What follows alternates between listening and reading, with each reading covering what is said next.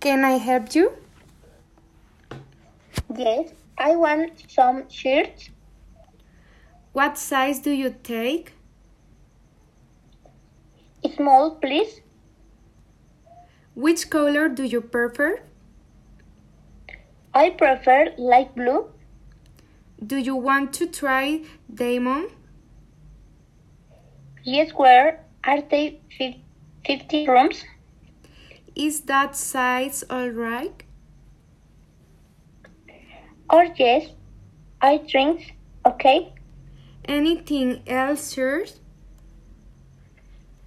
yes, I'd like a part of jeans and some chalk.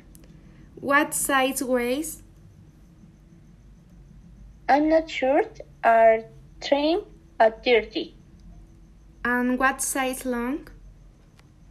32 long please. What color socks would you like? Dark ones please. Here you are black, brown, navy blues. What are they made of? They're made of wool and cotton. That's fine. Give me part of each. Anything else? Nothing else. How much is it? It's 589 is the cash or by credit card.